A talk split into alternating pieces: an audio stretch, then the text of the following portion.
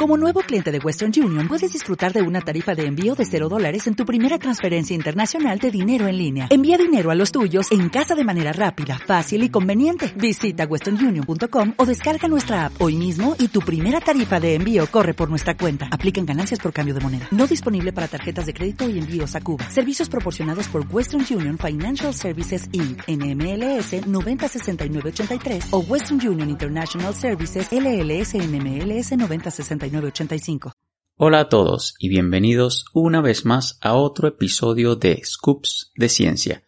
Visto que el episodio anterior de Scoops de la Ciencia ha gustado tanto, hemos preparado un nuevo episodio con dos nuevas preguntas que nos han dejado nuestros seguidores a través de las redes sociales. Si es tu primera vez por acá, te explico un poco cómo funciona. Nuestros seguidores nos envían preguntas a través de las redes sociales o a través de la página web del podcast Fitness. Recolectamos las distintas preguntas que nos llegan a través de esos dos medios, seleccionamos un par y te las respondemos para ti y para todos a través de estos muy cortos episodios del podcast. La primera pregunta que hemos seleccionado para el día de hoy nos la ha dejado María a través de Instagram y ella pregunta si es mejor entrenar por la mañana o por la tarde. María, comencemos por ver qué nos dice la ciencia y luego pasamos al sentido común y ver qué opción podría ser la ideal para ti. Si hablamos de aumento muscular y fuerza, estudios en el pasado ya han demostrado que podría ser mejor entrenar por la tarde. Pero un estudio más reciente ha mostrado que a largo plazo podríamos adaptarnos perfectamente a un entrenamiento matutino y tener el mismo rendimiento que podríamos tener por la tarde. En ese estudio que te menciono se comparó durante 11 semanas a dos grupos. El primero, que acostumbraba a entrenar con pesas por la mañana, con otro grupo que lo hacía por la tarde, y se encontraron diferencias en cuanto a ganancias musculares y de fuerza. Como ya te lo mencioné antes, en estudios anteriores se había demostrado que el rendimiento por la mañana solía ser menor. Pero este estudio más reciente evidencia que es cuestión de tiempo para que nuestro cuerpo se adapte al horario y no nos veamos afectados, al menos en lo que a fuerza se refiere. A esta disminución de la fuerza durante los entrenamientos por la mañana se le ha dado incluso un nombre, es el de déficit neuromuscular matutino. Sin embargo, este déficit se puede llegar incluso a eliminar entrenando de forma constante en ese horario, que lo único que quiere decir es que podemos perfectamente adaptarnos a los entrenamientos matutinos y rendir de igual forma que si lo hiciésemos por la tarde. Con respecto al aumento muscular, podrían haber mejores adaptaciones al entrenar por la tarde. Pero ¿qué pasa? Que aún la evidencia científica no deja muy claro esas diferencias en cuanto al aumento muscular y el horario de tu entrenamiento. A corto plazo sí que pareciera importar el horario en cuanto a ganancias de fuerza y musculares, pero nuestro cuerpo pareciera adaptarse rápidamente y a largo plazo pudieran disiparse esas diferencias. Ten en consideración que en el estudio que pareciera demostrar que esas diferencias se pueden disipar, ambos grupos mejoraron y vieron ganancias en fuerza y en hipertrofia muscular de forma significativa.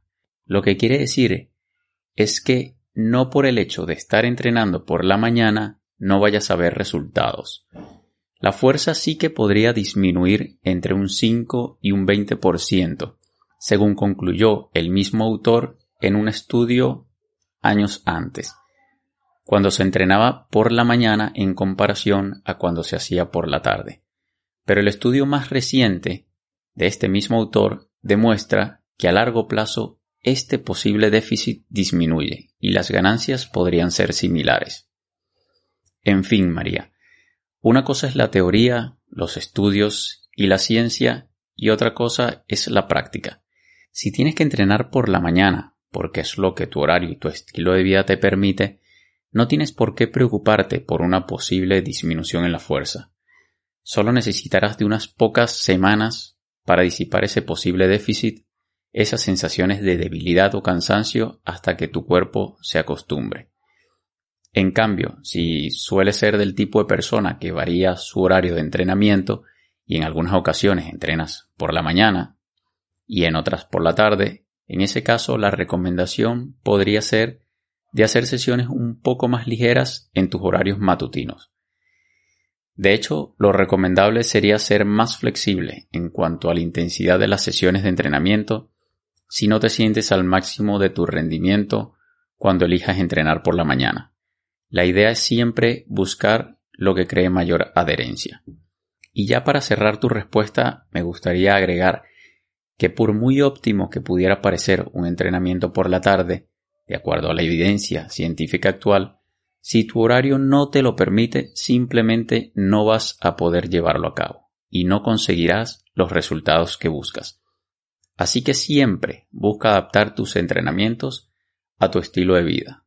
Que sea cual sea tu horario, vas a ver resultados si tienes una buena planificación y por supuesto lo complementas con una buena alimentación y un buen descanso. La segunda pregunta que hemos elegido para el día de hoy nos la ha dejado Paolo, y su pregunta va relacionada con el esfuerzo a la hora de entrenar. Su pregunta específicamente fue de cómo saber realmente si te esfuerzas lo suficiente cuando entrenas. Ya sabemos que el esfuerzo y la intensidad a la cual realizas cada serie es una variable fundamental cuando quieres conseguir un aumento de masa muscular y de fuerza. Entrenar a esas altas intensidades cerca del fallo muscular es sumamente importante cuando queremos buscar esas adaptaciones. Pero del mismo modo, la evidencia actual nos ha demostrado que llegar propiamente al fallo y hacerlo de forma constante no sería lo adecuado por la fatiga y el daño muscular que genera a largo plazo, que pudiera incluso desmejorar en el rendimiento y las adaptaciones que estamos buscando. Es decir, te explico, no solo vas a rendir menos a largo plazo si estás constantemente entrenando al fallo muscular, sino que pudieras incluso retroceder en esas posibles ganancias musculares, aumentando incluso el riesgo de lesión. En fin, ya sabemos que entrenar al fallo no es lo más recomendable. Lo que sí es recomendable es entrenar cerca de ese fallo muscular para conseguir los mejores resultados. Pero por el contrario, también sabemos que entrenar muy lejos de ese fallo, aun cuando entrenes muy a menudo y dediques un buen volumen de entrenamiento a cada músculo, pudiera ser incapaz de lograr los mejores resultados posibles. Estarías muy lejos de conseguir las adaptaciones musculares que pudieras lograr si entrenaras a intensidades más altas. Pero ¿qué pasaría si crees estar entrenando cerca del fallo que sería obviamente lo óptimo si tu objetivo es aumentar masa muscular, y en realidad estás entrenando a intensidades muy inferiores, que creo que es por allí por donde va la pregunta de Paolo.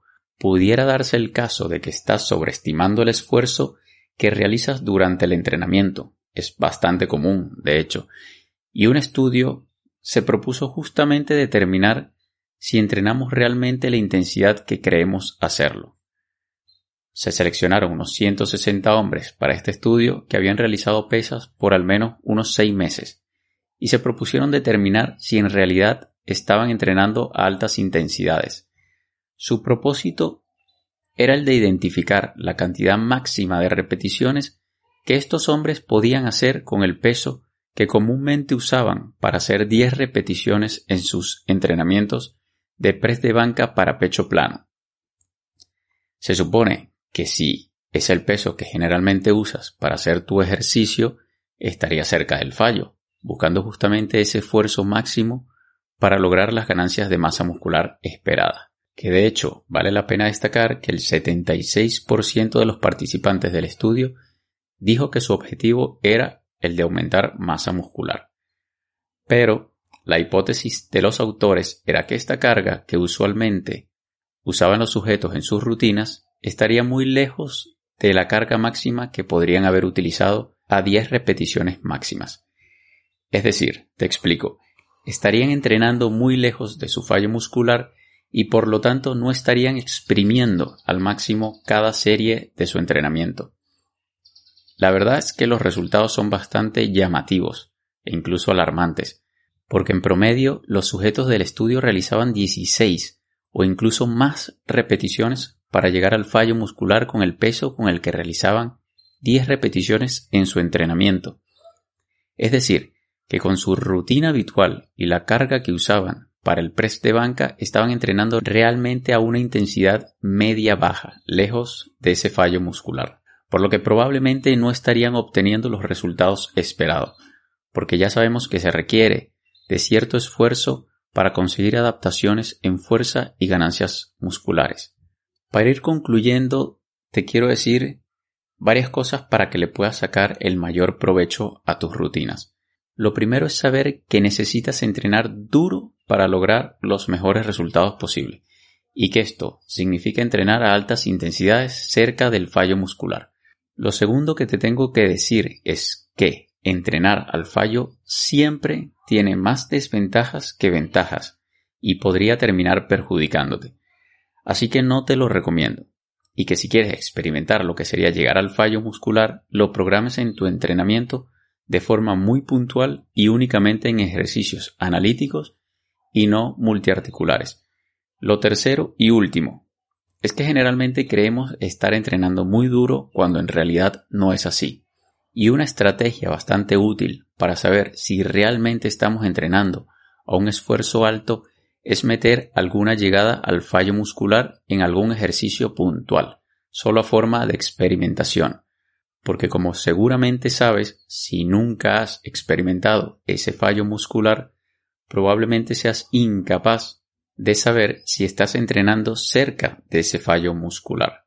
Por lo que si no sabes cuál es ese tope, nunca podrás saber realmente si estás cerca de él o no. Hay otras estrategias que podrían ayudarte a esforzarte más en una serie, como sería la de buscar un compañero de entrenamiento que vigile tu técnica y te motive a darlo todo en cada serie. Paolo, con el tiempo, la práctica y la experimentación serás más consciente de tus capacidades ante un peso determinado y te harás más preciso determinando la intensidad de cada una de tus series. Y esas han sido las dos preguntas que hemos elegido de nuestros seguidores para este nuevo capítulo o este nuevo episodio de Scoops de Ciencia. Ya sabes que para enviarnos tu pregunta puedes hacerlo a través de las redes sociales o ir directamente a nuestra página web y buscar en el menú superior la opción de podcast. Y en esa página encontrarás un botón para enviarnos tu pregunta en forma de audio. De allí las estaremos eligiendo y estaremos respondiendo una a una en cada uno de estos episodios de Scoop de Ciencia. Muchísimas gracias por habernos escuchado. Sea cual sea la plataforma en la que nos estés escuchando, síguenos. Si le puedes dar me gusta al episodio y comentarnos, por favor, hazlo. Muchísimas gracias y nos vemos en un próximo episodio.